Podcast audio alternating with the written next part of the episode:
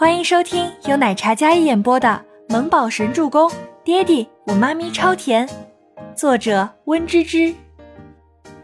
第三百九十二集。倪清欢这两句话显然是坐实了传闻，看得出来也是知晓内情的当事人。记者们听到，全部挤到倪清欢的面前。媒体记者们想要继续采访，但是被保镖们拦住了。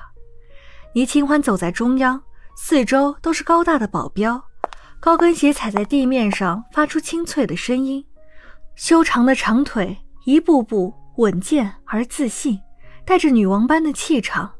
她就在所有的镁光灯下，绝美的气质，清晨的五官眉眼，如骄阳一般吸引着所有人的视线。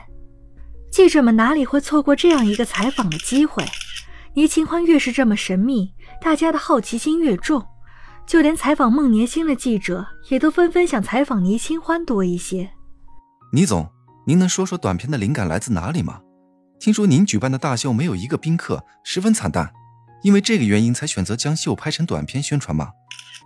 倪总，听说您曾是医药的设计师，您和孟总监此时同时准备大秀，风格如此相近，是默契还是有意为之呢？哎，倪总，您刚才说的那些是内幕吗？您能再跟我们说说细节吗？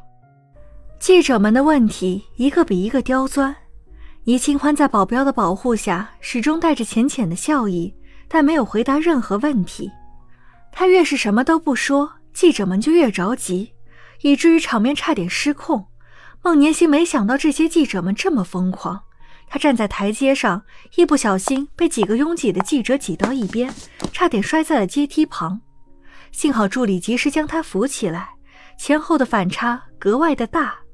再看倪清欢有保镖保护，而孟年星则是被挤得有些狼狈，从一个备受瞩目的女神变成无人问津的路人甲。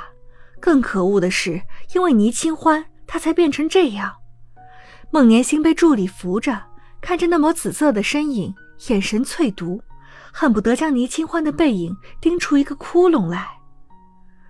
审讯室内，许自强一个人在一间十分明亮的房间拘留，一整晚光线的折磨，加上内心的紧张，以至于整个人状态很不好。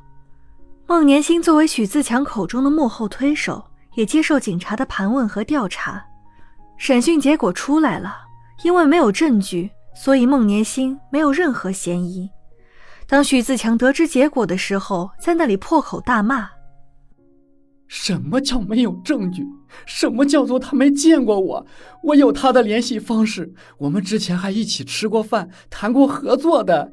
这一切都是他指使我做的，包括给我十万块。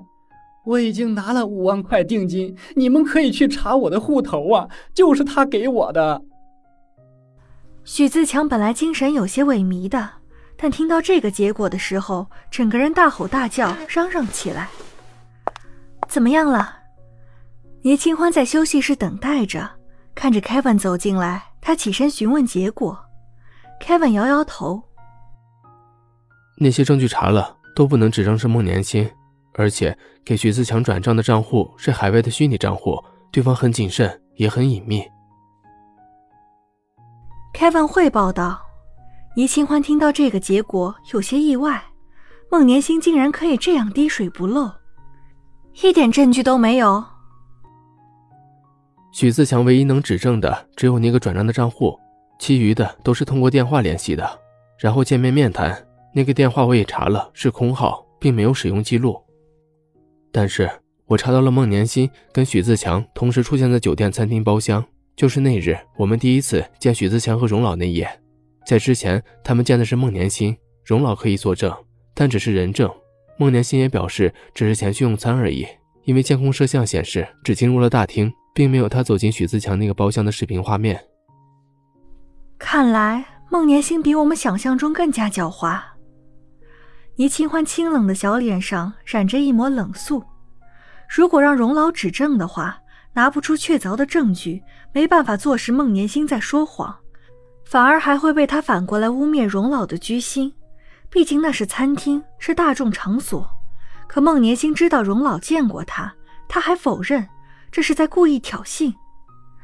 没有半点马脚，要想扳倒他，还真是不那么容易呢。那个包厢外面没有监控吗？有是有，可是这种监控都只保存一个星期，最长的也就一个月，已经过了期限。如果让技术恢复的话，或许还有转机。就算孟年星狡猾可以不认，能找到蛛丝马迹坐实，也可以让他自己啪啪打脸。倪清欢道：“虽然被孟年星反将一军，有点气愤，但他不会乱了阵脚。想要人不知，除非己莫为。”小兰呢？小兰在外面给他父亲打电话呢。我们去看看许自强。倪清欢没有坐以待毙。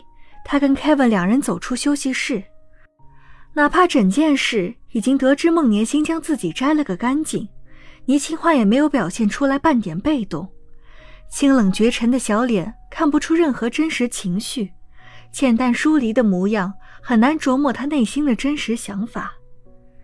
孟年星结束了询问过程，他并没有离开，而是跟警察提议说自己想见见许自强，警察也同意。整件事情，孟年星没有任何证据指明他跟许自强一案有关，但对方却死死咬着他不放。或者这里面有什么误会，说不定可以通过两人的谈话中能捕捉到什么蛛丝马迹。倪清欢刚出来的时候，便看到孟年星跟在办案民警身后往许自强的审讯室走去。倪清欢跟 Kevin 立马跟上。许自强的盘问调查还未结束。隔音的小房间里，似乎都能听到他叫嚣的声音，说这一切都是孟年星指使他干的。孟年星听到了，柔美的脸上有一抹细微的冷嘲。许自强几乎暴走，虽然他说的都是实话，但是没有确凿的证据，没有任何人信他。前面的民警让里面审讯的民警暂停审讯。孟年星进去之后，许自强见到孟年星。现在只觉得这个女人蛇蝎心肠，竟然这样害他，害他背锅。孟年心，你这个歹毒又恶毒的女人，你害我，都是你害的我。许自强双手被铐着，但整个人情绪却是非常躁怒的，对着孟年心破口大骂，咆哮不止。孟年心倒是没有一点被恐吓住。他淡定自若地坐在对面的座位上。本集播讲完毕，感谢您的收听，我们下集再见。